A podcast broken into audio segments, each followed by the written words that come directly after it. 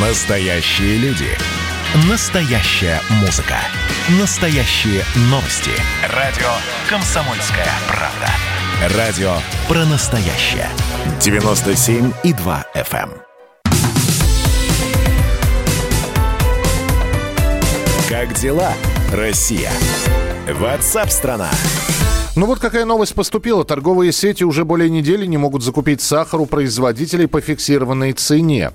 Э, такая ситуация, как сообщается, возникла после того, как российские власти с 22 марта заявили, что они готовы выделять субсидии изготовителям сахара на компенсацию их затрат на субсидии с 1 апреля. И таким образом заводы смогут получить от государства 5 рублей за каждый проданный сетям э, торговым 1 килограмм э, сахара. То есть, э, значит, что получается? Тогда они и дождались эти заводы с 1 апреля. 1 апреля, то есть сегодняшнего числа, чтобы э, попридержали сахар, а с 1 апреля будут получать субсидии. Потому что реализация или там отправка, насколько я понимаю, сахара до первого числа была бы невыгодна. Э, в правительстве в Федеральной антимонопольной службе эту информацию не подтвердили. По их данным, нарушений поставок и перебоев с закупкой сахара в России нет. Ну вот с нами на прямой связи исполнительный директор аналитического центра Савикон, э, экономист Андрей Сизов. Андрей Андреевич, приветствую, здравствуйте. Добрый день, Михаил. Да, скажите, пожалуйста, все-таки э, вот такая ситуация, про которую рассказывают некоторые средства массовой информации, она э, вполне возможно, реально, или все-таки поверить правительству, которое говорит, что все нормально, все в порядке? Нет, ну, я думаю, в целом никаких серьезных проблем краткосрочно не будет. Более того, у нас, собственно, 1 апреля, и вот те э, компенсации дополнительные, которые ждали, наверное, начнут получать и более активно отгружать.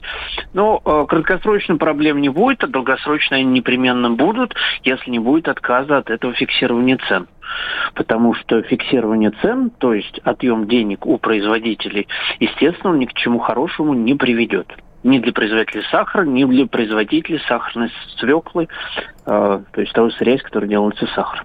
Но подождите, я тогда еще раз напомню, я несколько раз это уже делал в эфире, еще раз напомню, когда поднимался вопрос о том, почему так сильно растут цены на подсолнечное масло и сахар, именно на этих двух продуктах сконцентрировал свое внимание президент, он сказал, что объяснение очень простое. Производители хотят свои цены приблизить к мировым. Но у нас зарплаты не мировые, и, в общем-то, прибыль прибыль. Ну, наверное, вопрос зарплатам, вопрос зарплатам, это не тоже какие-то новости. Я напомню тоже, тоже вам, что мы не Северная Корея и не Советский Союз, слава богу, еще. И у нас уже много десятилетий мы являемся частью мирового рынка. Это не только, это не началось месяц назад или полгода назад. Так было много десятков лет. И благодаря этому у нас активно росло сельское хозяйство, благодаря этому у нас активно росла пищевая промышленность. Это не какие-то новости последних лет. Мы всегда частью были мирового рынка. И основной ориентир для цен, что на сахар, что на масло, что на зерно, на внутреннем рынке, что на овощи и фрукты, это мировой рынок. Тут ничего нового нет. Но, э, видите, речь идет, э, насколько я понял, не о, даже не о прибылях, а о сверхприбылях. А есть ли сверхприбыли в, у производителей сахара?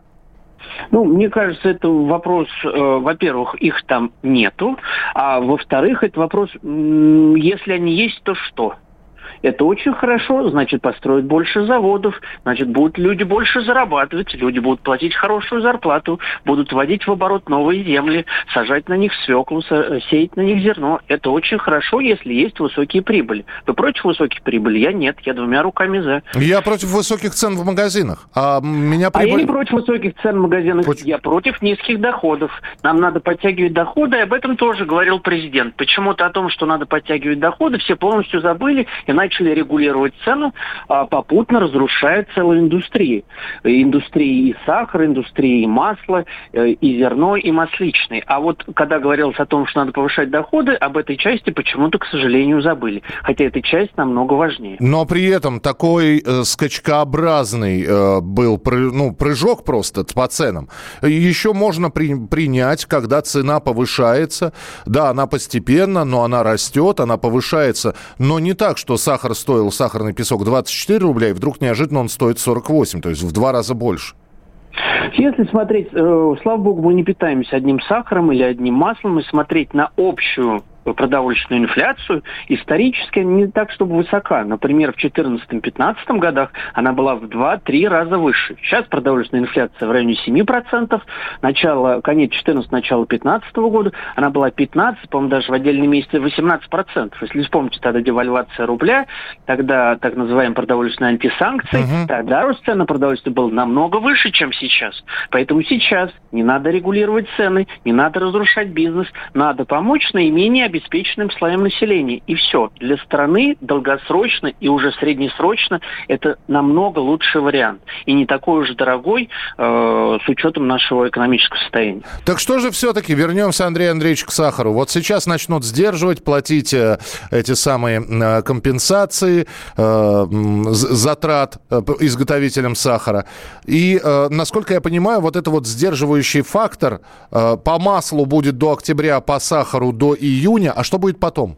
Э, если не будет э, отказ от этого фиксирования цен, угу. рано или поздно у нас действительно может быть дефицит. Это, естественно, не вопрос этого года и не вопрос следующего года, а вот через несколько лет вполне возможно. Это очень плохая практика, когда начинают указывать бизнесу, по какой цене ему продавать. Это путь куда-то туда, в сторону Венесуэлы, и ничего хорошего из этого не выйдет. Спасибо большое. Андрей Сизов был с нами на прямой связи, исполнительный директор аналитического центра Совекон, экономист. Ну, вот согласны вы с Андреем Андреевичем или нет, можете написать. 8 9 6 7 200 ровно 9702. Э, уважаемый Михаил, э, Добрый день, эксперт по сахару «Сказочник». Причем тут мировые цены? Мы что, сахар, масло или нефть покупаем в Америке или Европе? Ну... Не успел я передать это Андрею Андреевичу. Ну, я думаю, что мы еще про цены на продукты обязательно будем с вами разговаривать. Михаил, у нас в Приморье сахар стоит 48 рублей. Ну, вот та самая цена, которую и должны сдерживать. Выше 48, я не знаю, по-моему, это если мы про песок, про сахарный песок. Кусковой сахар стоит немножко дороже. Значит, я самый первый вакцинировался, поэтому меня спрашивают. Поехали, напились и давай, значит, все. Нет больше СССР, мы создали Содружество независимых государств. И скорее хозяину, Бушу, старшему президенту США звонить. Назначьте везде русских, и многонациональные регионы были бы довольны. И дайте больше прав регионам и больше прав предприятий. Итоги с Жириновским. Каждую пятницу на радио «Комсомольская правда». Владимир Вольфович клеймит злодеев – с оптимизмом смотрит в будущее и общается со слушателями. 9 часов вечера по московскому времени. Я все могу сделать. Запросто наведу порядок.